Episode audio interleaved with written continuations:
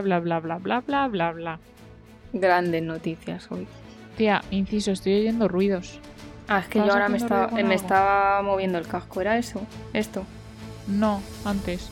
Eh, ¿Hola? ¡Ay! Nos completa. Ah, ya, Nos sí. completa solo, aparecemos directamente. Famous. Famous. Me veo que tú misma digas, es que somos bastante divertidas. Me encuentro la palabra. Digo, se ha quedado ahí.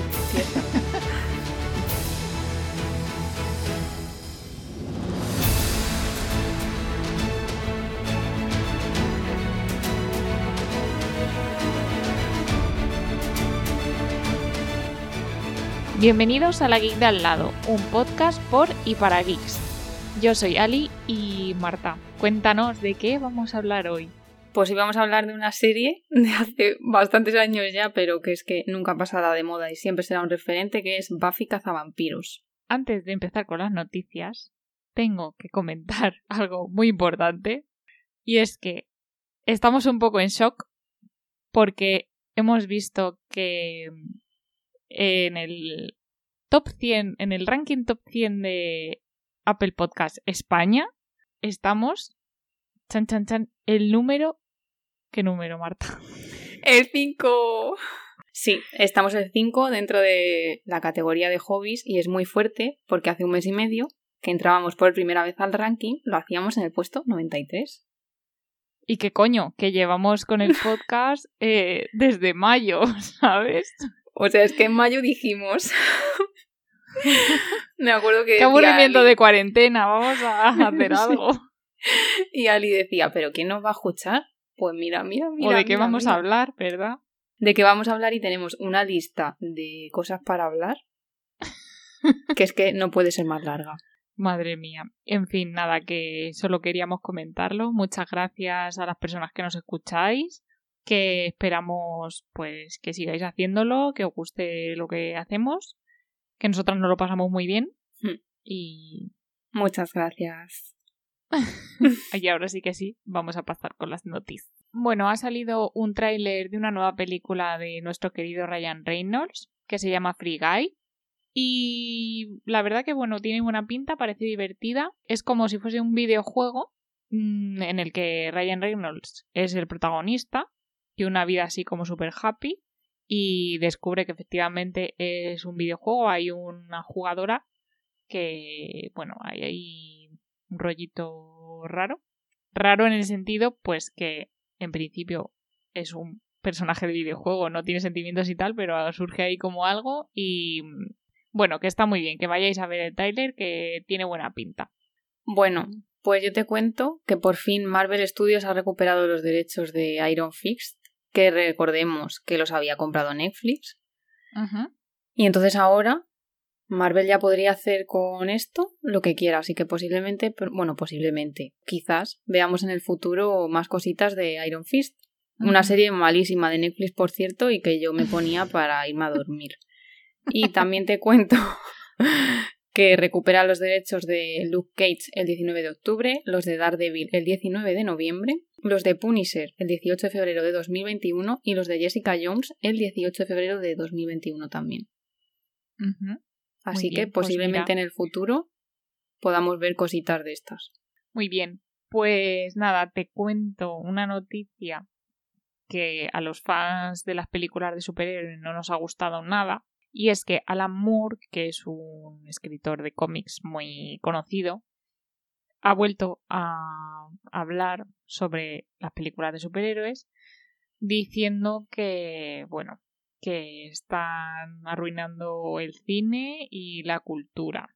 Que dice que es una tontería, básicamente, que hacer películas mm, de unos cómics que se hicieron hace 50 años para niños, pues que hacer películas de eso, pues que eso que está arruinando.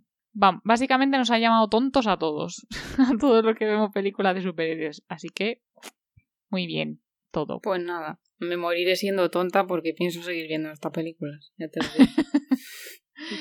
Pues sí. Pero es que el tío es, o sea, creo que es el escritor de Watchmen, si no me equivoco. y de V de Vendetta. Pasando a una buena noticia, porque Natalie Portman en este podcast nos encanta. Y es que la actriz ha confirmado, porque no sé si sabes que ya está en Australia, o sea, el rodaje de Thor también está ya nuestro Taika, está por ahí dando paseos con Chris Hemsworth, descalzos por la calle. Pues también está Natalie Portman por allí ya. Y ha confirmado que en Thor Love and Thunder veremos la enfermedad de Jane y que veremos, la veremos a la vez en la película pasar el tratamiento y ser heroína. Así que yo, muchas ganas de esto. Qué bien, qué guay. Una noticia confirmada es que Doctor Strange va a aparecer en Spider-Man 3. Me muero. No sé, es como seguimos unificando todo el universo de las pelis de Marvel, pero es que hay rumores, más rumores. Cuéntanos qué rumores hay. Pues el otro rumor, que no sé si lo hemos comentado ya en algún episodio, es que Tobey Maguire y Andrew Garfield han firmado para la película. Por favor, no os emocionéis, es rumor, ¿vale? Porque por aquí nos hemos emocionado, pero a día de hoy es rumor. Mañana posiblemente sea noticia porque yo creo que van a estar. Van a estar seguro. Y como ya me pongas a Emma Stone, bueno, yo es que ya me da un parraque. Emma Stone no sé, pero yo he leído también rumor de Kirsten Dunst y también de Duende Verde. Hay que esperar para verla, pero va a ser muy fuerte vamos, esta peli. Vamos a ver, el listón estaba muy alto con Endgame. Entonces, o hacen algo de esto o la gente se viene abajo con Marvel. Entonces, es que yo lo veo. Yo lo veo. Que además hemos visto a Tom Holland en, en Javia, en Alicante, grabando para Uncharted. Que yo al principio, cuando me enteré de que iba a ser él, mm, como que no me pegaba, pero ahora ya le voy viendo más. Fíjate. A ver, es más majo que las pesetas, porque como no se puede hacer fotos con los fans por la pandemia, pero aún así estaban todos los fans detrás de las vallas con las mascarillas y él se ha hecho selfies a distancia con ellos y les ha dado fotos firmadas. Tom Holland puede ser más simpático, no sé. Tom Holland, si nos escuchas, estás invitado al podcast. Ay, Dios mío. La última peli de Pixar, Soul, va a ir directamente a la plataforma Disney Plus. Se estrenará el 25 de diciembre y se estrenará en cines en los países donde no haya Disney Plus. En principio no han dicho que vayan a cobrar 30 dólares ni 20 euros como con Mulan, así que esperamos poder verla gratis en Navidad. Joder, pues sería lo suyo, regalo de Navidad. Hmm. Porque esta sí que yo tengo ganas de verla, me parece como que los dibujos son súper bonitos y no sé, mm, me parecería muy mal porque es que si la ponen de pago yo no la voy a ver. O sea, vamos, que me esperaría a que sea gratis. Pues muy bien. Bueno, pues te voy a contar una noticia brutal, que es que por fin han confirmado serie de Green Lantern para HBO Max. Por fin. Que había rumores de esto, pero nada, ya está confirmadísimo. Eh, los guionistas van a ser Seth Graham Smith y Mark Guggenheim, que por si no sabéis es el de eh, el de la Roverso. El productor va a ser Geoff Jones, que es una pena que no sea guionista, pero bueno. La serie va a tener 10 episodios de una hora, aprox, y un presupuesto se rumorea de 100 millones. Bueno, aparte de que han dicho que van a estar varios linternas verdes, que va a abarcar no solo galaxias, sino también décadas, o sea, vamos a ir para adelante y para atrás en el tiempo. Vamos a tener, bueno, no es seguro, pero vamos a a lo mejor a ver a Alan Scott, que era el primer Green Lantern. Vamos a tener a algunos Green Lantern, pero no los más conocidos, porque parece ser que se los están reservando para el cine. Pero, por ejemplo, me hace mucha ilusión que van a tener a Jessica Cruz, que es una chica. Entonces, mm, pues guay, que también haya eh, Green Lantern femenina. Todo pinta súper, súper bien. Y lo del presupuesto, pues para qué? Porque, a ver, los Green Lantern necesitan mucho CGI para hacer los efectos de sus poderes. Y luego también si van a estar por ahí por la galaxia y va a haber eh, distintos extraterrestres y tal, pues hace falta que haya buen presupuesto. Entonces, pues pinta muy bien todo. Todavía no hay ni cast, ni fecha, ni nada, pero pinta muy bien. Pues siguiendo con DC, esta semana han salido por fin, por fin, imágenes nuevas de, de Batman y hemos visto a Pattinson caracterizado como Bruce Wayne, con un abrigo horroroso, lo tenemos que decir desde este podcast, pero chico, arrebatador sale. Y también hemos visto imágenes de Zoe Kravitz, que ya os contamos que iba a ser Selina en, vamos, Catwoman en, en la peli de Batman. que al parecer a la gente le está gustando un montonazo, ¿eh? Así que, y a mí, mm, Pattinson, ese pelito no me convence, ¿eh? Pero bueno. Yo ese pelito con las ojeras, con el abrigo fatal, que parece que está pasado de rosca, yo digo sí a todo eso. Y luego, pues ya. También de DC, Patty Jenkins, la directora de Wonder Woman, ha confirmado que la película no va a ir a plataforma de streaming, que va al cine directamente. Así que, awesome. Pues nada, ya de paso, eh, la misma Patty Jenkins va a hacer una película sobre Cleopatra y Gal Gadot va a hacer de este personaje. Así que, pues nada, son muy amigas. y yo la veo también, ¿eh? le pega mazo. Eso te iba a decir. Y nada, pues que va a escribir guion la ETA Calogridis. Porque la gente tiene estos nombres. Magic English, Magic English. Pero qué English, que esto no es English, tía. La ETA Calogridis. ¿Eso es English? No lo sé. Bueno, la ETA, gracias. Esa persona. Esa persona va a escribir el guion, ¿vale? Venga, siguiente noticia. Bueno, pues ya para acabar os vamos a contar que el libro de Ready Player 2 que es la continuación de Ready Player One, tendrá lugar después de los hechos del primer libro y en él Wade, el protagonista, va a encontrar un nuevo acertijo de Halliday o Halliday, no me acuerdo cómo lo llamaban, Halliday, sí. Así que, chachi pistachi, yo tengo muchas ganas de leer este libro y os recordamos que sale en noviembre. Que si no lo habéis leído el primero, correr. Pendiente. Otra cosa pendiente, venga, a la vista. Hasta aquí las noticias de hoy.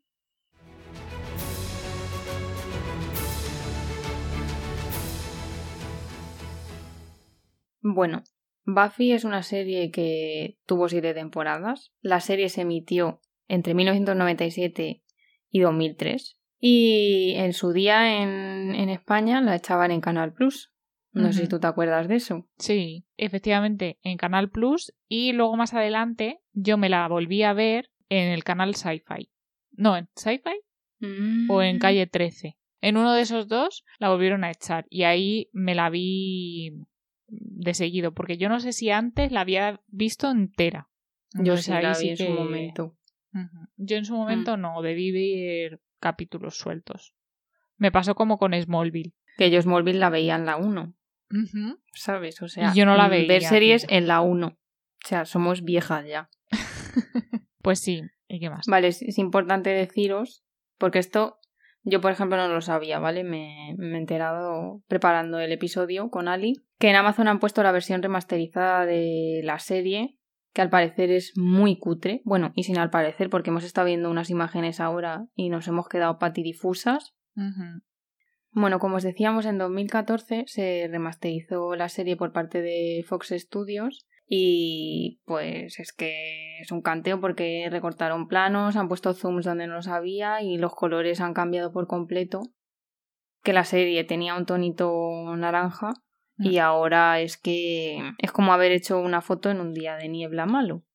Sí, sobre todo el tema de los colores, por lo que dices tú del tono ese que yo siempre lo asociaba como a que Sunnydale estaba ahí en la boca del infierno y, y por eso tenía ese colorcillo y ahora los planos estos son como, como azules. Sí, que no tiene mucho sentido. He leído que hay escenas en las que Buffy se va a la cama y que por la remasterización pues no parece que sea de noche, que es como que es todavía de día y entonces ya cero sentido. Pero quitando Lo que eso es que claro, que podéis disfrutar de la serie gracias a Amazon Prime. Efectivamente, que recomendamos que la veáis si no la habéis visto y si la habéis visto pues la revisionáis que está muy bien. Que por cierto, yo conozco mm, bastante gente que está revisionando ya la serie desde el momento en el que la han vuelto a colgar. Y me ha sorprendido gratamente ver que hay tanta gente con ganas de ver otra vez Buffy. Sí, yo la estoy revisionando. De hecho, con calma, porque no tengo tiempo, me la pongo de fondo cuando estoy haciendo otras cosas y no tengo que prestar mucha atención. Pero sí, sí. Sí que tengo que decir que las peleas son muy, muy malas. Son muy malas. Porque otra vez estoy acostumbrada a las peleas de la Arrowverso, sobre todo las de Arrow, que están muy, muy bien coreografiadas. Y en cambio aquí, mmm, la actriz Sara Michelle Gellar es que no, no hace nada. Entonces es que se nota muchísimo. A lo mejor un poco más adelante va aprendiendo, pero al principio es que es un canteo Sí, sí, sí, se nota muchísimo. Entonces es que eso... me saca un poco. Las peleas no me gustan nada, pero como la historia me gusta mucho, pues bueno, pues lo he obviado. Que antes de comentar todo eso, mm, cuéntanos un poco de qué va la serie en sí. Sí, vamos a contar de qué va Buffy y, quiénes sean los protas, ¿no? efectivamente. Que para la gente que lo ha visto, pues claro, para nosotras son míticos, pero...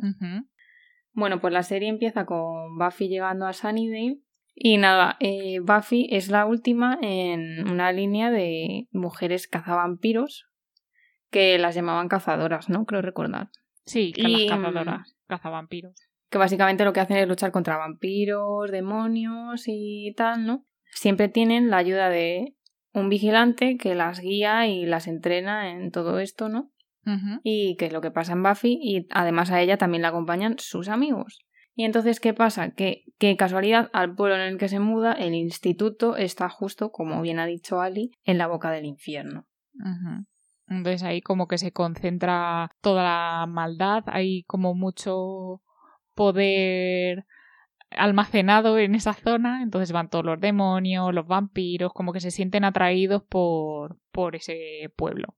De ahí que siempre, pues, Buffy tenga que luchar con, con toda esta gente.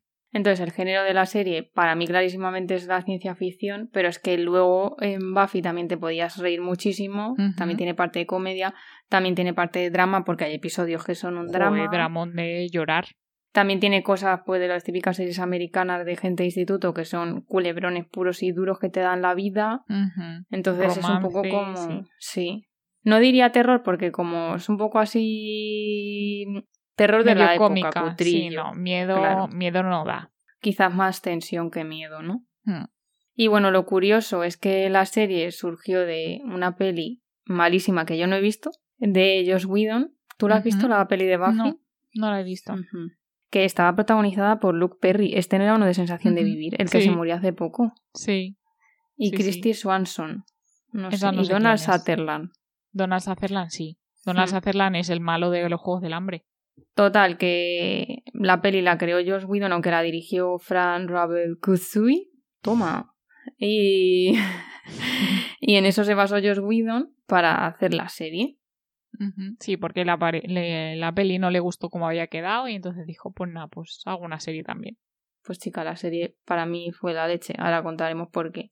No gustó. Y luego una cosa que yo he visto que te lo confirmaré ahora porque yo en su momento vi la serie en español, supongo que tú también, doblada. Sí. Ahora la voy a ver en inglés porque además es la única manera que tengo de verla, no, no, tengo, no la puedo ver en español. Y dicen que supuestamente en inglés hay muchísima inteligencia y muchísimos juegos de palabra en los diálogos y que todo eso se perdió con el doblaje. Yo la verdad es que no recuerdo los diálogos de Buffy como, oh Dios, qué pedazo de diálogos, qué profundidad, me quedo pensando y debatiendo sobre el bien y el mal, ¿sabes? Eran diálogos normales de, serie, de instituto. A ver, yo creo que antes no se preocupaban tanto de ser fiel a la versión original yo creo que ahora se lo ocurran más en ese sentido, de darle vueltas al coco para, para que sea lo más, lo más igual, los juegos de palabras, las bromas y todo.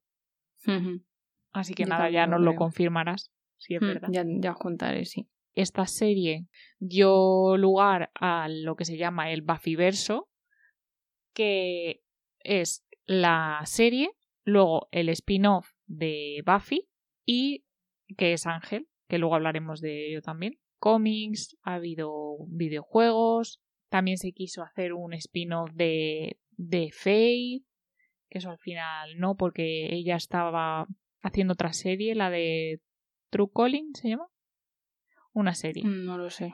Y entonces dijo que no, pero, pero como que, que, pues eso. Ahí hay un universo entero de, de Buffy. Sí. Que por cierto, Ali y yo representamos los polos opuestos de esta historia, porque yo solo he visto Buffy porque Ángel me cae mal, o me caía mal cuando yo era jovenzuela, y Ali le amaba y vio. Ali sí que ha visto el spin-off de Ángel, yo no. Sí, y estoy segura de que si la vieses ahora no te caería mal. Así que nada, sí que había entre Buffy y Ángel había algún crossover, pues a veces salía Buffy, eh, bueno, Cordelia que se fue a la serie de Ángel, también sale Willow, sale Wesley, Sale Oz, salen todos en la serie de Ángel. Entonces había muchos crossover, pero a diferencia de la Roverso, puedes ver una serie sin ver la otra.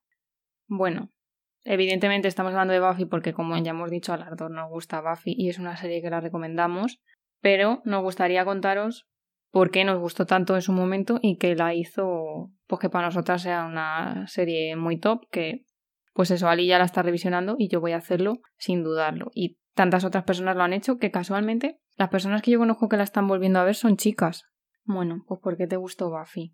Pues a mí me gustó Buffy porque me encanta, siempre me han gustado mucho los vampiros y las series así en esa época, aparte de embrujadas, como que no había ninguna serie así que tratase lo sobrenatural. Y entonces, pues, esa serie por eso me gustaba mucho, sobre todo. Embrujada vino justo un año después de Buffy.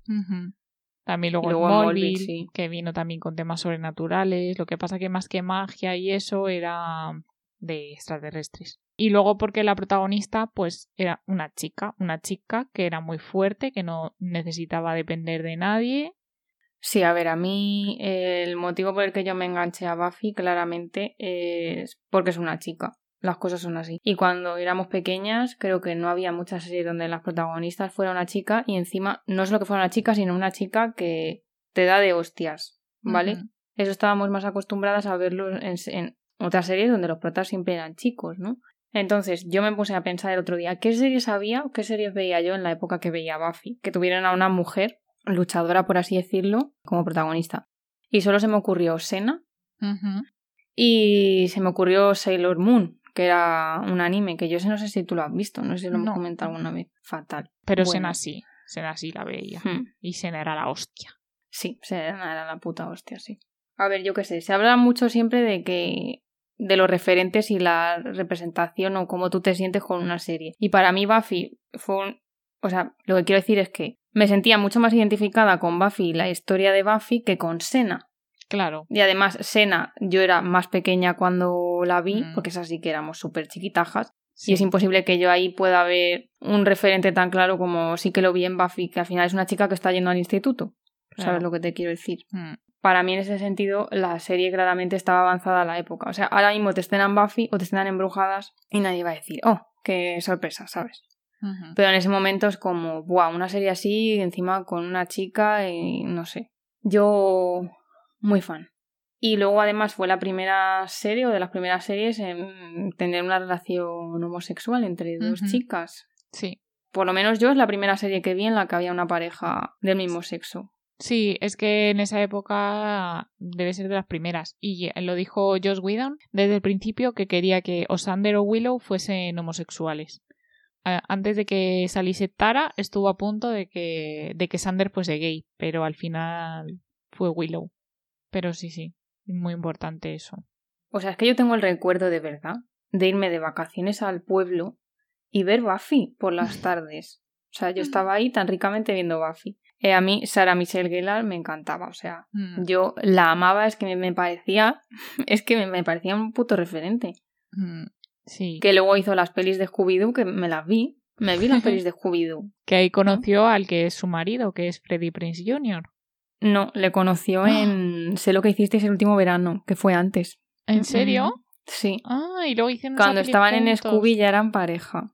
Ah, bueno, igualmente me parecen tan. Sí. Porque me encantaba Freddie Prince Jr. de pequeña. Te hice ver una peli, de hecho. Sí. Tengo pendiente ir al campus para mandarte fotos, tía, solo porque vimos esa peli. Pero La peli de la que hablamos es una que sale con Ana Forlani, me parece que se llama esa chica, que es la de Conoces a Joe Black. Y la peli se llama Chicos y Chicas. Un película. La cosa es que yo no la había visto y entonces Ari el año pasado me hizo verla en su casa. una comida romántica un poco estúpida. Sale también el de el de American Pie, el prota. La cosa es que creo que esta pareja, la de Freddie Prince Jr. y Sarah Michelle Gellar, deben ser de las pocas parejas que llevan tantísimos años, ¿no? Y además que empezaron súper jóvenes. Sí, hablando de así de lo que hacen, lo que hacen esta gente ahora. Sarah Michelle Gellar ya no, ya no hace pelis, tiene una marca de cocina, ¿no? Sí, orientada a niños, creo. Pero bueno, que como protagonista nos encantaba. Que podía haber sido Katie Holmes y audicionó para, para hacer el papel. También la actriz de, que hacía de Cordelia también audicionó. O sea que ahí audicionaron un montón de tías, pero se lo llevó ella. Guapísima. Yo me alegro porque además, si Katie Holmes hubiera hecho esto, luego no hubiese hecho la grandiosa serie referente mundial Dawson Crece, donde ella era una de las protas. Pues sí. Bueno, a mí otra cosa mm, por la que me gustó bastante Buffy fue por la evolución de los personajes.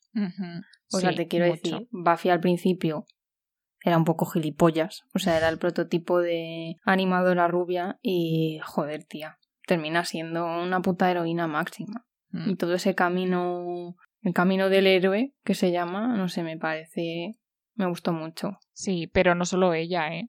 Es que todos, todos los personajes cambian muchísimo. Pero yo me quedo con su evolución y con la de Spike, evidentemente, pasando de malote máximo a interés amoroso de Buffy. Yo muy fan. Ya sabes, de todas esas historias del malo pasa a ser bueno. Ya. Por amor, si pasa a ser bueno por otra cosa, no me interesa. Si es por amor, sí. Sí, sí, sí. Bueno, pues además de Buffy, los otros medio protagonistas de la serie son sus dos amigos, que son Sander y Willow. Que Sander, el actor, que no me acuerdo ni cómo se llama. Te lo digo yo, espérate. Se llama Nicholas Brendon. Bueno, pues este chico mm, después de Buffy ha debido salir en algún sitio más, pero así como muy esporádico porque porque ha tenido historias con la policía, con drogas y y nada, fatal. Bueno, la que hacía de Willow, que probablemente sea de las que más os suenan, si os decimos quién es Alison Halligan o algo así, eh, fue protagonista en American Pie y luego es que ha sido eh, Lily en cómo conocía a vuestra madre. Sí, sí, de hecho yo creo que es así la que más, la que más se conoce. Aparte de también James Masters, hmm. que es el que hacía de Spike. Sí. Que yo me empecé una serie de Marvel el año pasado, o hace dos, Runaways. Y de repente le veo ahí haciendo de padre, sectario, con una túnica en el capítulo 1 y digo, coño, si es Spike. Y luego también el papel así con el que más le recuerdo yo es en Smallville, que hacía de Brainiac. Ese es el que más. Luego también le recuerdo que sale en Postdata Te Quiero. Uf, es verdad. Pero ahí sale cinco segundos, sí. Pero sale, sí, bueno, pero yo es la primera vez que le vi así en una peli. Sé que ha salido en Supernatural, pero como mm. yo no he visto esa serie. No, yo tampoco. Sí, y este señor, después, Mm, se ha dedicado a escribir cómics de Buffy donde el prota es Spike. Es verdad, lo he visto por ahí. Tú. Que bueno, yo no digo nada porque entiendo que ahora un poco más adelante vamos a hablar de Spike, pero si no yo me lío ya a hablar de Spike. Así que... no, también tenemos que hablar del actor que hace de Ángel. Claro, háblanos de él. Pues a mí me encantaba, tenía fotos en mi agenda de él, de David Boreanaz, que no sé, nunca he sabido cómo se pronuncia ese apellido que luego lo más así reseñable que ha hecho es Bones, que es protagonista. Lo que pasa que ahí ya pues ha envejecido un poco peor. Y que se casó con la coprotagonista de Bones, no sé si lo sabías. Ah, ¿están casados? Hmm. Ah, ni idea. Qué monos, qué majos ellos. Bueno, majísimos, pero casi se divorcian por supuestas infidelidades de él. Qué mal, David. Ves yo con James, Tim James. Muy bien. Ah, bueno, y luego otra sí que es conocidilla también es la que hacía de Down. Hmm, Michelle Trachtenberg. Esa, esa. Yo la vi en Gossip Georgina era la mala, de las malas malísimas de Gossip. Sí. Y luego hizo una peli de la de... ¿Cómo era? ¿Cómo era? Volando, volando, triunfé patinando. Soñando, soñando. Eso, soñando, soñando. Referente. O sea, ese título no se le puede olvidar a nadie. ay, ay. Pues sí, también hizo esa peli. Así que, muy bien. Ah, bueno, el que hacía de Wesley, que es el marido de Alison Hannigan. Y luego eh, se va a la serie de Ángel y es uno de los protagonistas, al igual que Cordelia, que tampoco hemos dicho nada de ella, Carisma Carpenter, que tampoco ha hecho nada después así muy reseñable. Pero, igual que Wesley, fue una de las protagonistas de, de Ángel. que la evolución de este personaje, aparte de Buffy, es, eh, mm, o sea, brutal. Bueno, luego en la serie también teníamos a Anthony Head, que hacía de, ¿cómo se llamaba en español? Giles, pero pronunciado Giles, es que ya no me acuerdo. Sí, Giles. Que bueno, este señor pues se fue a Inglaterra y allí ha salido en un montón de series, entre ellas Doctor Who. Y luego otro personaje que había también en la serie era Annie. Ania se llamaba. Ah, vale, bueno. Ah, claro, pero que en inglés a lo mejor es Annie, ¿no? No sé, yo creo que es Ania porque. Bueno, puede ser que haya más en Annie. Pero porque su nombre de demonio era Anianka. Que está salido en Once Upon a Time. Sí, hace de la bruja de, de Hansel y Gretel. En resumen, que menos Sarah Michelle, que era que era la prota, Buffy, y el Sander, que era el que hacía mejor amigo, los demás más o menos han hecho cosas más grandes o más pequeñas. Que por cierto, el, mi querido James Spike es cantante también, ¿cómo te quedas? Mm, mm. Es verdad, Pero ellos dos ya nada. Pero bueno, que tampoco son gente así súper conocidísima. ¿Quieres que hablemos un poco de los episodios que nosotras recordamos como míticos o un poco de la trama de la serie, ¿no? Porque aparte de ese resumen. La serie era un poco de estas de cada capítulo tiene como un villano episódico, pero luego tiene un, un villano de temporada. Cada temporada tiene un malo malísimo que va a acabar con el mundo y entonces Buffy pues tiene que pues acabar con, con lo que sea. Entre medias, pues esto se junta al principio sobre todo con los dramas del instituto. Llega por ahí Ángel en enamoramiento con Ángel de que yo soy cero fan. Luego ya cuando es un poquito... Ali está poniendo cara de desapruebo totalmente lo que dice esta. a, ver, a mí Ángel me parecía un aburrido, tía. Pero es porque no sabes la historia que hay detrás de Ángel. Es que la explican muchísimo, muchísimo en, la, en el spin-off. Eh, pues explican toda la historia de Spike, de Darla, de Drew. Darla, ¿te acuerdas quién era? No. Darla es la rubia de la primera temporada, la vampiro esta que era como la, la segunda del maestro. Que tenía el pelo rizado, puede ser. No, esa es Amber. No, Amber no. Pues entonces me he hecho un lío. ¿Cómo se llama? Harmony. Entonces no me acuerdo de Darla. Joder, pues es un personaje muy importante. Es la que convirtió a Ángel. Que por cierto, no lo hemos dicho. Igual estáis aquí escuchándonos y no habéis visto Buffy. Pero Ángel y Spike son vampiros, ¿vale? Pues si no ha quedado claro.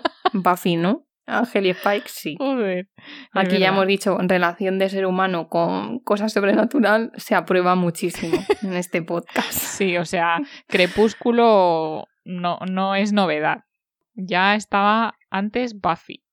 Hmm. Buffy y Ángel, los primeros. Entonces eso, pues primero, pues tiene la relación tortuosa con Ángel. Que por cierto, Ángel ahí, porque cuando esa relación empieza es el último año de instituto de Buffy, ¿no? Si no recuerdo mal. Y Ángel ya ni va al instituto ni penes, claro, mazo de mayor, ¿no? No me refiero a su edad vampírica, ¿vale? Sí, tiene creo 26. Claro, se es que había ahí ya un poco diferencia de edad, 26 en cada pierna, porque es que no, no los aparentaba, aparentaba más, yo creo. Tía, Y a mí es que me parecía un soselas, tía. ¿Cómo eres? Pero bueno, sigue contándonos, empezó su relación con Ángel, tortuosa. Sí, luego, entre medias, bueno, cuando Ángel ya se fue, empieza a salir con... Es que no sé si es antes o después, con Riley. Sí, tiene ahí un par de novietes humanos, ¿no? Que es como... Un par, Solo me acuerdo de ese. Uno es el más importante, que es Relay, que es el que trabaja con la iniciativa esta, que lo que hacen es, mm, tienen como un laboratorio para estudiar a demonios y tal, que son precisamente los que le ponen el chip este en la cabeza a Spike para que no pueda hacer daño a nadie. Y ahí es cuando, mm, bueno, Buffy tiene relación con este y tal. Y después... ¿Que a ti te gustaba esa relación? Me. No, yo quería que volviese Ángel. ¿Ves? Es que ¿Por qué te lías con un ser humano? A ver, que no. trámite. y luego ya, pues es cuando mm, empieza ahí una relación un poco rara con Spike, porque primero medio se pegan, luego se lían ahí muy raro. Hmm. Hay una escena ahí. Bueno, hay varias escenas ahí. Sí que destrozan ahí una casa. Al final, Spike acaba enamorándose de ella. Y. Yo es que, de verdad, living. Es que no me puede gustar más, de verdad, eso. Mm, el, el señor aquí sufriendo porque se ha enamorado de Buffy, que son enemigos porque ella es la cazadora, él es vampiro. Él quiere ser malo, pero tiene que ser bueno. Yo es que de verdad. Y eso porque con Ángel no te vale. Vamos a ver. Porque Ángel, también es vampiro. Ángel es como, evidentemente, súper bueno de, o oh, todo bien, pero Spike no. Spike es el que te va aquí con el abrigo de Matrix, liándola con unas pintas que dice, no por Dios. Yo Spike. Y además Spike empieza siendo más, malo que Ángel. ¿Ves? Eso es lo que tú no sabes. Esas son las cosas que tú no sabes. Venga, es que tengo ganas de hablar de Ángel para que te des cuenta. A ver, la pareja de la serie, evidentemente, para mí son Buffy y Spike, no cabe duda. Para mí son Buffy y Ángel. Sí, pero bueno, Spike sale más o más temporadas y está más tiempo con ella. Y hay mucho, ¿eh? muchísimo más salseo. Yo es que de los capítulos que tengo aquí guardados como míticos, bueno, el episodio musical, of course, o sea, me pareció la puta hostia. ¿Que ¿Quién salía en el episodio musical? Spike. ¿Quién no salía? Ángel. Eh, Ángel ya tiene sus cosas musicales en, en Ángel. Luego recuerdo un capítulo que no me acuerdo por qué. Buffy era invisible. ¿Y qué hacía Buffy cuando era ah, invisible? Se iba a la cueva de Spike y se chuscaba a Spike. Que Spike al principio estaba como en plan, ¿qué coño está pasando? No entiendo qué está pasando. Y ya de repente se da cuenta de que es Buffy y se ponen ahí a chuscar a muerte. Yo eso grabado. Luego el episodio de cuando muere la madre de Buffy, casi todos coinciden en que es el mejor episodio de la sí, y qué mal. Que por cierto, llega un momento en el que de repente aparece la hermana de Buffy de la que nadie sabía de su existencia excepto ella, Dawn. No, nadie. Ni ella. Nadie. Ella tampoco, de eso no, me acordaba, pensaba que ella sí. No, no. No, no, no. Ella, o sea, de repente, ella tiene una hermana. A mí Dawn me caía un poco mal. Sí, como una carga. Yo creo que eso estaba aposta. Y luego, ya que estamos hablando de relaciones, la otra relación importante de la serie es la de Willow y Tara. Sí.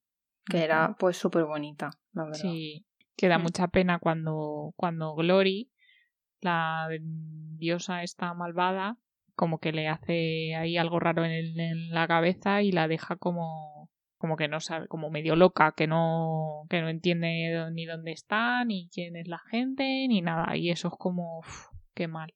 Pues uno de mis capítulos favoritos es después de que Buffy se tira ahí al vórtice ese para salvar a la hermana, que es la llave, cuando está como en el en el cielo, que es cuando está con los padres, todo es normal, al principio está como en un psiquiátrico o sea, ese, esa manera de plantearlo me gustó muchísimo. Como que estaba, que de hecho hay un capítulo en Smallville que es muy parecido, que también está Clark en un psiquiátrico y hablando de todo lo que ha pasado y le dicen que no, que es una movida que se ha inventado él.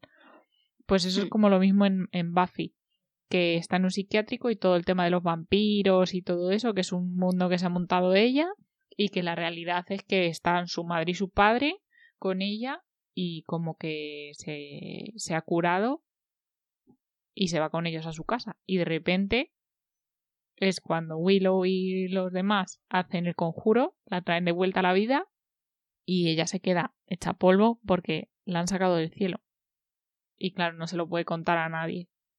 Eso es uno de los episodios que yo también recuerdo. Mm. En plan, es que tengo como súper grabado mm, como todo ese momento de depresión que ella vive después de haber vuelto a la vida, que además yo creo que está como un par de capítulos deprimida, ¿no? Sí, claro. Sí, sí, sí, sí. Y de hecho es que, claro, los demás piensan que es pues porque ha estado ahí en, en el infierno y que eso la ha dejado tocada. Y en realidad está jodida por haber, por haber vuelto. Y que yo creo recordar además que ahí como que se apoya muchísimo en Spike, es lo mm. que yo recuerdo. Sí. Que es como que es el único así que la entiende.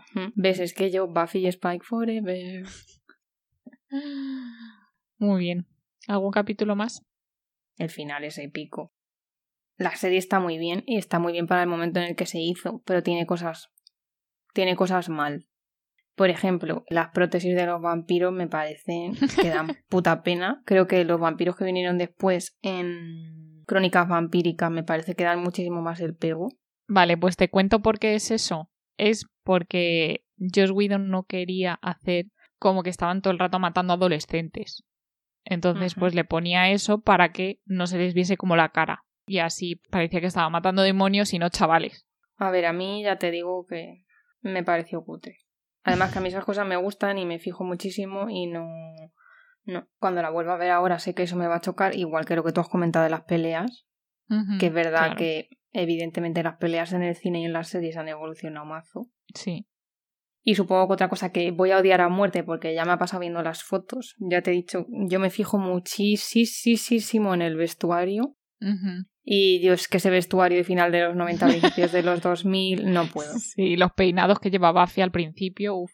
Porque luego se nota mucho cómo cambia su ropa en las últimas temporadas. Hmm. ya va ella mucho mejor. Hmm. Pero la primera, que es la que empezaba, eh, por la que empezaba a ver, claro, eh, lleva unos peinados con unas horquillas y unas cosas. Sí, que, parecía un candelabro. Todo súper esperpéntico. sí. sí, sí, sí, no. que por cierto, hablando de eso de la evolución del vestuario y tal, la serie empieza normal, pero llega un momento en el que la serie es bastante oscurilla y toca cosas, pues eso, como lo de la muerte de la madre, lo de cuando ella resucita, que son cosas como muy... Por eso hemos dicho antes que es de ciencia ficción, pero que también es un poco comedia, es un poco drama, es un poco los salseos. Hmm. No sé, es que lo tiene todo Buffy. Sí, es una serie muy completa, sí. Y otra cosa que no me acuerdo bien, que te la quería preguntar, que lo catalogarían las cosas que no me gustan, y si lo veo ahora es que sé que ya el personaje no me va a gustar. La primera vez que se lían Buffy y Spike, ¿no es como que Spike fuerza un poco a Buffy? Pues no estoy segura. Yo creo que es eso, que empiezan como a pegarse y no sé qué, y al final se lían los dos. Pero sí que hay una escena cuando Buffy le dice que, que no quiere estar más con él. Porque realmente... En un baño, ¿no? Sí. Porque realmente es como que como que lo hace para desahogarse, porque Buffy, o sea, Spike está enamorado, pero ella no. Entonces Buffy le dice que no quiere estar con él y ahí es cuando ella la, cuando él la fuerza a ella. O sea que sí que hay una escena de que. Sí, sí, la intenta violar, sí. Y entonces, entonces es ahí cuando Spike se va. No sé a dónde se va, pero que se va de la serie. Ya, vuelve, pero. Claro, eso, ya te has pasado. Háblame de Ángel, porque te gusta tanto y la serie de Ángel que yo no he visto. A ver, la serie de Ángel mola muchísimo porque bueno, aparte de que es un poco igual en el sentido de que tiene villanos episódicos y luego mm, tiene los villanos de temporada, hay muchísimos flashbacks hacia la vida de, de Ángel. De cuando era humano un poquito, solo, que se llamaba Liam, cuando se convierte en vampiro, le convierte Darla, luego Ángel siendo vampiro convierte a Drusila, que era la novia de Spike, y entonces Drusilla convierte a Spike. O sea, que digamos que están como emparentados Ángel y Spike. Pues te cuenta toda la historia de cuando, claro, Ángel al, al principio, cuando es convertido, es el vampiro más malo de la historia, que se llama, lo llaman Angelus, porque tiene como, le llaman el de rostro angelical, el demonio con cara de ángel. Por eso le llaman Angelus. Pero a ver, realmente no es tan guapo, entonces no entiendo por qué le llaman Ángelus. Pues a mí sí me parece muy guapo. Ya te digo yo a quién le podían haber puesto ese mote. Pero no voy a mencionar a esa ah, persona porque no pinta nada en el episodio. Vamos a pasar un episodio sin nombrarle. Henry Cavill, dilo, venga. Venga, sí. Ese, ese chico sí que tiene una cara. Tiene una cara que parece que la han cincelado en mármol. Sí, la vida de Miguel Ángel mínimo. O sea, por eso yo digo, deberías ser Eric en la sirenita, porque harían una puta mm. estatua de ti. Y ya es que eso sería la puta hostia. ¿Ves? Yo ahí, claro que entendería que sirenita se quede el cacho de cara roto cuando rompe la estatua del padre. O sea, total. ¿Sabes? Bueno, después de este momento. Yo te, iba a decir que le mencionasen nada más, pero es que te. No puedo, es que me empiezo a hablar de él, no puede ser esto. Ya. Venga, ya me engaño. Que Angelus. Angelus es, eh, pues eso, tiene como la fama de ser el, vampiro más malvado de, toda la historia de los vampiros. Es muy amigo de, de Spike. O sea, Spike le tiene como su mentor, su, su Yoda, le llama en la serie. O no sé si lo llega a decir pero que era como tal. ¿Y qué pasa? Que Ángel era tan malo, tan malo, que una de las veces lo que hace es liarse con Drusila, que es la novia de, de Spike. Y entonces a partir de ahí, pues como que le tiene mazo de, de asco. Normal. Pero Yo es que es esas cosas Angelus. las odio. Entonces, ¿qué pasa? Angelus era mal, malísimo, malísimo. ¿Qué pasa? Que en una de estas, pues mata a eh, el miembro de una, de una familia gitana y entonces le maldicen. Y la maldición es que recupere su alma, porque los vampiros no tienen alma. Entonces recupera su alma y entonces empieza a sentir la culpabilidad y el remordimiento de todo lo que ha hecho siendo Angelus. Y entonces es ahí cuando se convierte en ángel. Y en, no sé, o sea, ver todo eso, em, la evolución también de Ángel, la evolución de, de Cordelia que te he dicho antes, que mm, es también... O sea, Cordelia al principio de Buffy no era mala, malísima, en plan como yo que sé, como las de Instituto de Chicas Malas. Pero sí que era típica animadora superficial y interesada según va avanzando la serie de Buffy, Cordelia mm, cambia un poco. Luego al final se va a la serie de, Ángel y ahí ya sí que evoluciona muchísimo. Eh, le dan eh, unas visiones, los grandes poderes que se llaman, y entonces puede ver a la gente necesitada. Y entonces Ángel va a ayudar a esa gente. Y entonces como que poco a poco de ver tanto sufrimiento de la gente y tal, como que se va haciendo súper empática y súper buena persona. Claro, porque hemos dicho que los personajes entonces que se van de Buffy para irse a la serie de Ángel eran. Cordelia y Wesley.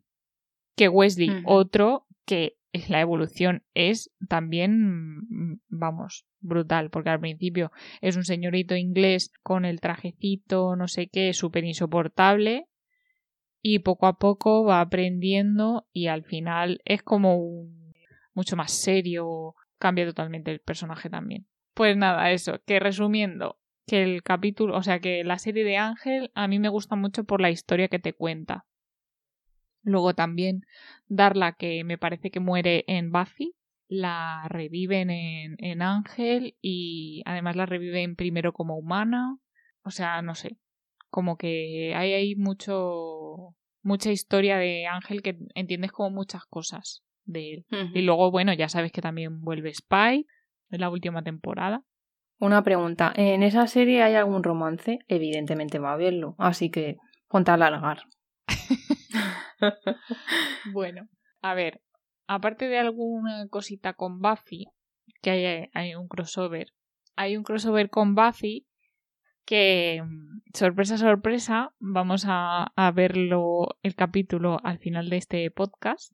Porque, Sí, porque Ali me lo ha dicho 1500 veces. Sí, porque mira, aunque no veas a Ángel, pero ese capítulo hay que verlo porque es tan bonito y tan triste a la vez que Según ella me va a convencer y me voy a hacer Team Ángel. No lo sé yo, ¿eh? Entonces, bueno, pues hay ahí con, con Buffy. Esto no, no es romance, pero también vuelve Faith, también, que es un personaje del que no hemos hablado, por cierto, y a mí me encantaba. Yo quería ser como Faith, no quería ser como, como Buffy. me encantaba. Faith era la otra cazadora, ¿no? Sí. No hemos contado que cuando una cazadora muere, sea, hay como cazadoras potenciales por el mundo y cuando una muere, pues digamos que una de esas potenciales se activa y se convierte en la nueva cazadora. Entonces, en uno de los capítulos de la primera, creo que es de la primera temporada, Buffy muere, que Sander la revive, pero entonces, como ya ha muerto, pues se ha activado otra cazadora que es Kendra. Y a esta chica, pues se la cargan también, que por cierto se la carga Drusilla, y entonces, pues como muere esta, pues se activa otra cazadora y esa cazadora que se activa es Faith. Que de hecho, ahí hay otro crossover que va a Buffy porque le dice ¿en qué universo estás ayudando a Faith? O sea que Buffy sale varias veces en la serie de Ángel. Yo creo que esas dos, nada más. Que eso, que con, con Faith no es romance, pero que también está guay. Luego sí que tiene romance con, con Darla. Y bueno, con Cordelia, pues ya hacia el final de la temporada empieza a haber ahí unos giros raros y un poco turbios, pero también mola mucho porque se ve como los dos están enamorados, pero no se llega a, a cumplir. No sé, da como a mí me da mucha pena Ángel todo el rato. Pues se convierte, o sea, la maldición que le hicieron los gitanos es que tenía alma, pero que si llegaba a la felicidad pura, entonces eh, la maldición se rompía y perdía el alma. Entonces volvía a ser Angelus. ¿Se acaba solo? Es que no te voy a Porque, a ver, a mí me final, gusta el pero sí. sufrimiento, pero, también hay un límite, ¿sabes? Pues no, Ángel solo sufre, el pobre. Bueno, no sé. Cuando vea el capítulo este que me quieres poner, decido si la veo. que, por cierto, esta serie en España no está en ninguna plataforma, ¿no? La No, Ángel. no, yo la tengo en CD. Me la Madre descargué en una su serie día. en CD. Me la descargué en su día y la conservo, efectivamente. Así que Amazon Prime, por favor. Gracias. Pues sí. Ahora que me has contado un poquito de Ángel, te voy a contar yo. Que no sé si sabías que va a haber un reboot de Buffy. Me sonaba, pero cuéntame. Detrás del proyecto están Josh Whedon y Mónica Ugusu-Brent. Muy bien. La primera vez que se habló de esto fue en 2010. Y eh, Josh Whedon terminó de confirmar estos rumores en 2018. Entonces, en teoría, yo he estado buscando qué pasa con esto ahora, porque si habéis escuchado el resto de episodios de La Vida al lado, hemos hablado de la polémica que ha habido con Josh Whedon y Ray Fisher, que a Josh Whedon le sacaron directamente de la Comic Con, entonces yo no sé qué va a pasar con el futuro profesional de este hombre, pero en teoría he leído que el proyecto ese sigue adelante. ¿Y tú qué opinas de esto? ¿Qué te parece esta noticia? A mí los reboots tantos años después no me importan. Pues como el de Embrujadas. El de Embrujadas es una mierda. Y es un insulto a Embrujada la original. Lo es. ¿Te ríes? Te ríes. Y ahora tú eliges si la ves o no. Entonces, bueno, a mí Buffy como me gustó mucho, pues mm, sí, me gustaría ver una Buffy más actual.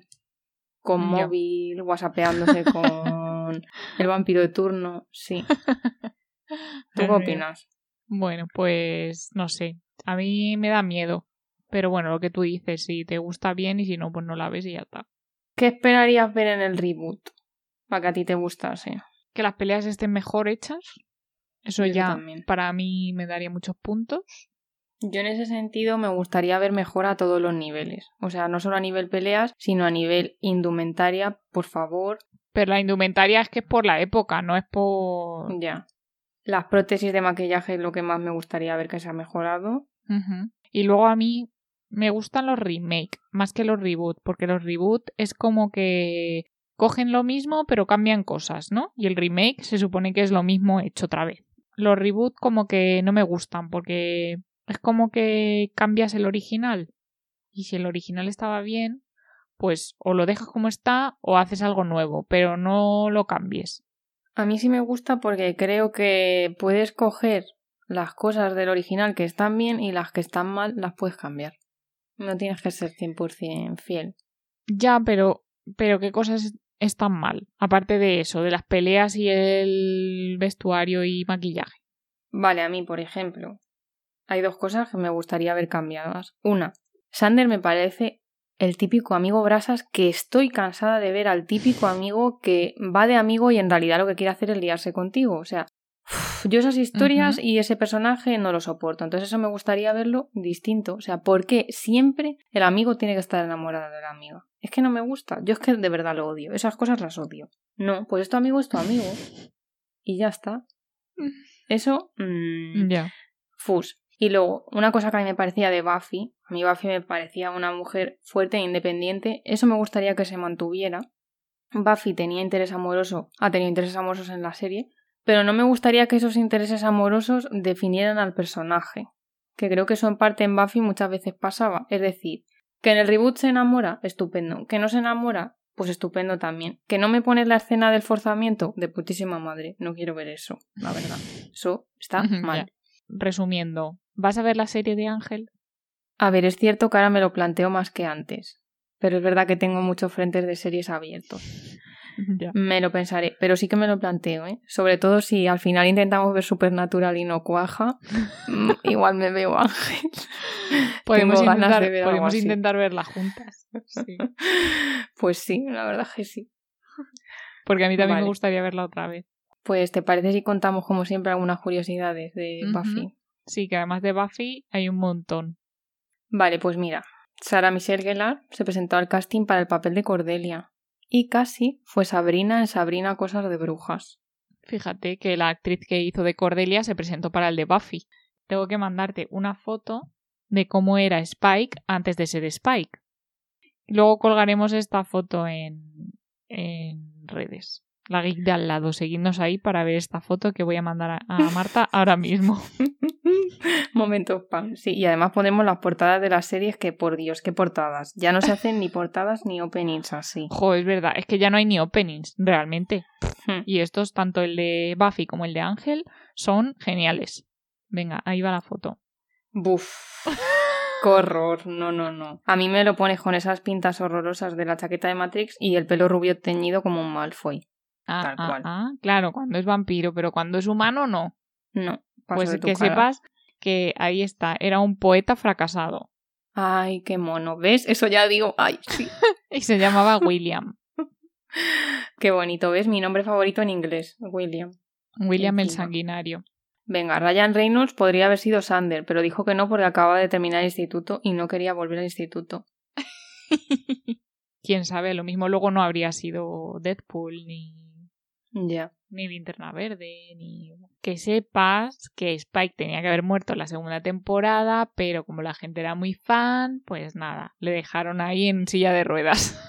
Menos mal. Pues Josh Whedon ha confirmado que el personaje de Buffy está basado en Kitty Pryde de X-Men y que se le ocurrió la serie de Buffy y bueno, en la peli, claro, se le ocurrió la idea eh, por el típico personaje de las pelis de terror de la rubia animadora que hmm. siempre moría en las películas. Me parece genial. Claro, que, es lo típico de que hay una, una explicación muy graciosa que hacen de la serie en Big Bang Theory que dice Leonard a, está intentando convencer a Penny de que vea la serie y le dice, ¿no entiendes que normalmente eh, los monstruos persiguen a la chica y esta vez es la chica la que persigue a los monstruos? Es como muy guay. Que por cierto, ella hace un cameo en Big Bang Theory, ¿no? Al final o algo así. En, el último capítulo hace de, de, ella. El actor de Sander en la vida real tiene un hermano gemelo y fue el que usaron para hacer el capítulo de Replacement. Bueno, yo en su día no sabía que eran gemelos, pero. Yo tampoco. Pensaba, wow, wow, wow, magia. CGI de la época. Pues mira, la chaqueta que tanto te gusta de Spike tiene ese aspecto así desgastado porque la atropellaba un camión antes de rodar. a mí estos detalles me parecen lo máximo. Pues mira, se redujo la audiencia un 15% cuando mataron a Tara y acabó la relación lésbica entre Willow y Tara, claro. Nunca entenderé por qué ocurrió eso. Ya pues para que pasase lo de Willow, que se volviese ahí súper mala, malísima. Sí. Que ahí mola mucho. Porque no hemos dicho en ningún momento que Willow se convierte en una bruja. Una bruja además muy súper... una bruja súper, súper poderosa. Spike y Cordelia, los actores que les interpretan, se reencuentran en la serie de Supernatural. ¿Las veremos algún día? No sabemos. y hacen de un... Son un matrimonio, ¿no? no, lo sé. Bueno, que hacen de dos brujos. ¿Ves? Es que otro motivo para ver Supernatural. Sí, porque está el Spike un segundo. Totalmente. En Smallville sale más. Pero tía, es que no me parece guapo, ni eso. Claro que no lo es. Pero era la gracia de Spike. O sea, es el personaje, no el actor. O sea, el actor pasando. Eh, el opening, que ya hemos dicho que es la puta hostia, o sea, esa canción es un temazo y es que hay que decir palabrotas, incluso porque es que ese opening es lo más. Resulta que fue, la canción fue elegida después de que Allison, o sea, Willow, se la puso a Josh Whedon. Y además te cuento que esta actriz es muy amiga de la cantante Pink y por eso la hija de Pink se llama Willow. Bueno, esta serie, por si el instituto de Sunnydale os suena, es el mismo que se usó en Sensación de Vivir, en la peli que hemos mencionado antes de Freddie Prince Jr., Alguien como tú, y en La Maldición.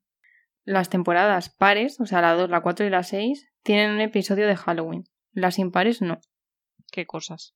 Pues una cosa que está muy bien es que eh, la decisión de traer a Dawn fue para poder darle una relación emocional importante e intensa a Buffy, pero que no fuera romántica que no fuese un tío, vamos. Entonces eso pues está muy bien.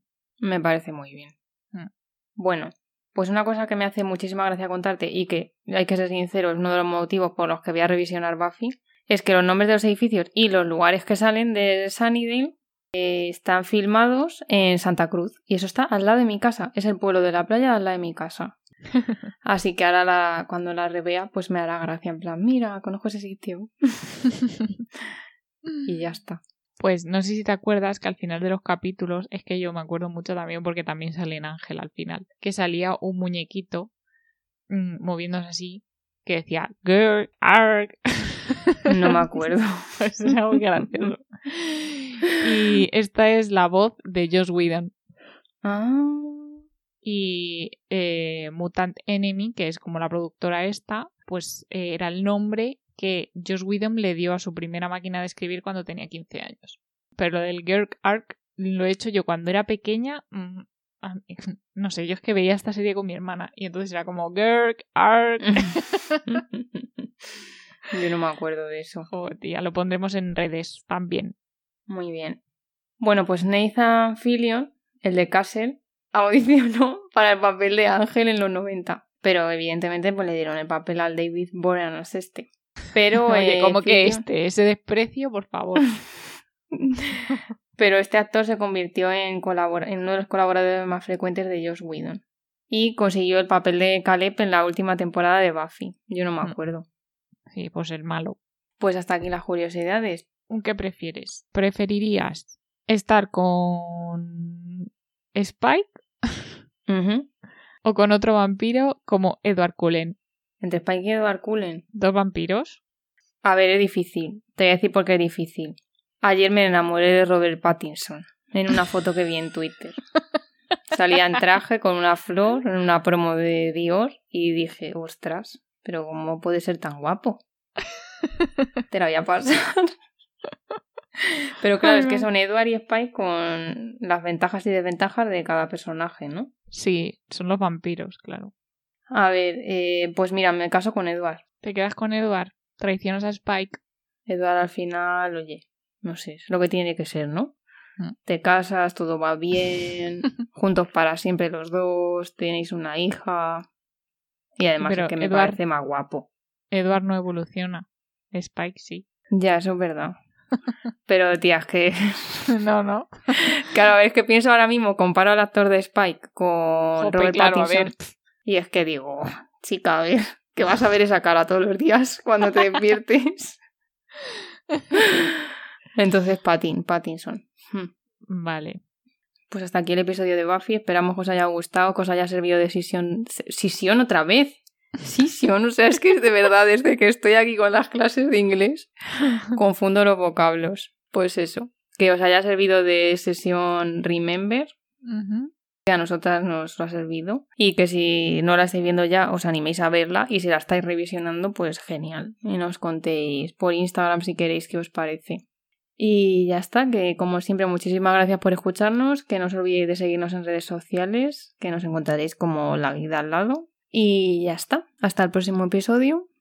Travesura realizada. Yo no sé de verdad cómo dos personas pueden hablar tanto rato, o sea... Es que no, no Oh. Hora y 35. Animitos. No sé quién es este señor, Nathan. Tía, ¿no Nathan. sabes quién es Nathan Fillion? Sí, es muy conocido. Es el de... El de Castle. Pero si me haces elegir, voy a elegir a Spike, claramente. Ya, es que por eso digo. Es que... Es muy fácil.